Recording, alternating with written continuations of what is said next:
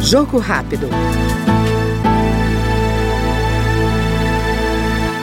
A Câmara analisa projeto que mantém o sigilo sobre o nome de mulheres nos processos judiciais nos quais forem vítimas de violência.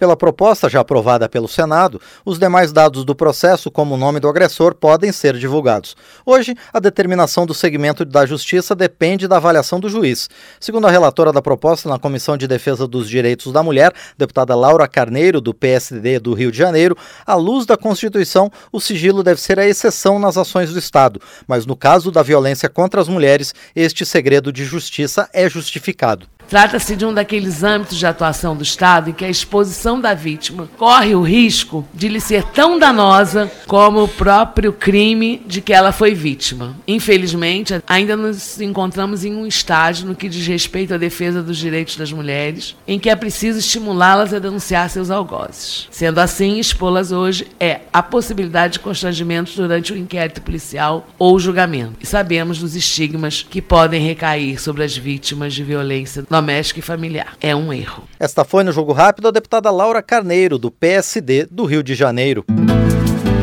Jogo Rápido.